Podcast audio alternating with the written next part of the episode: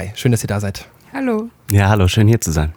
Es ist die dritte lange Nacht der Universität. Inwieweit muss man sich das Programm diesen Jahres ein bisschen ähm, anders vorstellen oder, oder ähm, ja, neu vorstellen im Vergleich zum vergangenen Jahr? Fangen wir mal mit dem Nikolas an. Der war nämlich letztes Jahr schon mit dabei. Letztes Jahr ähm, muss ich vielleicht sagen, ich bin da sehr spontan dazu gekommen und ähm, es war alles ein bisschen so Hals über Kopf, weil wir eigentlich erst so im September richtig angefangen haben, das Programm zusammenzustellen. Und wir haben ganz viele äh, tolle Dozierende gefunden, die noch Bock hatten, da eigentlich ziemlich spontan einzusteigen, obwohl sie schon verplant waren. Äh, wir haben einfach mal losgelegt, einfach gemacht und am Ende hat einfach alles gepasst und es war eine, eine schöne Nacht, aber es war eine Nacht, die bestand eben in Anführungszeichen nur aus äh, Vorträgen von Dozierenden, die schon sehr fachlastig waren und ähm, war auch meine Band zwischendurch, was natürlich sehr nett war. Ähm, aber es war schon, glaube ich, ziemlich heavy. So, wenn man die ganze Nacht da gesessen hat, dann war das schon ein harter Tobak. Rahel ist dieses Jahr zum ersten Mal dabei im Orga-Team. Vielleicht an dich dann mal die Frage, wie muss ich mir das Zugehen auf Dozierende vorstellen, die man dafür gewinnen will, dass sie dort eben ihren Vortrag halten, mitten in der Nacht, sagen wir mal morgens um drei? Also wir bekommen Dozierende vorgeschlagen, entweder von Kommilitoninnen oder von Fachschaften. Und tatsächlich ähm, funktioniert es sehr gut mit diesen späten, sehr, sehr späten Uhrzeiten. Es finden sich immer irgendwie Leute, die da tatsächlich Lust drauf haben und Zeit haben. Also man muss tatsächlich niemanden jetzt irgendwie groß überzeugen. Eigentlich nicht, nee. Okay.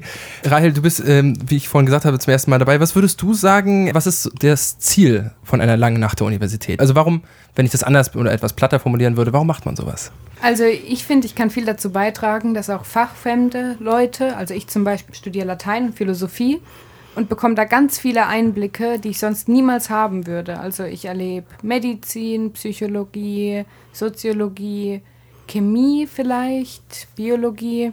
Also einige Dinge, die ich sonst mir nie anschauen würde. Und genauso sollen die Vorträge auch geplant sein. Leute, die da gar nicht in ihrem normalen Studienalltag solche Sachen erleben würden, und auch Leute, die gar nicht studieren, sind natürlich herzlich eingeladen. Das ist Mitziel von der ganzen Veranstaltung, da Sachen zu erleben und mitzunehmen. Mhm. Okay, also mal ein bisschen interdisziplinär über den eigenen Tellerrand zu schauen. Und als letztes würde ich natürlich gerne von euch beiden jeweils wissen, was ist denn sozusagen das Highlight dieser langen Nacht am 23. auf den 24. November? Jeweils für euch natürlich persönlich. Das ist ja eine ganz subjektive Geschichte. Reibe, willst du anfangen? Mhm, gerne. Also, das sind tatsächlich einige Sachen. Der Nikolas und ich, wir sind zusammen zu einem Science Slam in Freiburg gegangen und haben uns das angeschaut und waren wirklich platt. Wir waren richtig begeistert, wie gut es uns gefallen hat und haben dann Science Slammer angeschrieben, die wir auch für dieses Jahr gewinnen konnten, wo wir sehr, sehr froh drüber sind. Und ich finde es auch ganz, ganz toll, dass dieses Jahr die Altphilologie, die ja sehr, sehr klein ist, in der langen Nacht der Universität vertreten ist. Das ist sehr schön für mich persönlich. Mhm. Und du, Nikolas? Worauf ich mich sehr doll freue, ist tatsächlich der Einstieg. Ähm, das liegt einfach daran, dass ich sehr an der, meiner Wahlfakultät der Biologie hänge und da ist die Dr. Maja Banks-Köhn, die eine ganz neue Professur bei uns hat, hat sich direkt bereit erklärt. Ich hab, wir haben ihren Eintrittsvortrag gehört bei uns im, im Juli und haben sie gefragt und sie war sofort total begeistert und hat gefragt, ah, und wie kann man das denn machen und das verständlich für Leute? Und ähm, ich habe mich gefreut, dass sie so, so motiviert war. Und es geht um Krebs und Signalforschung, was, glaube ich, Fachfremden nicht viel sagt.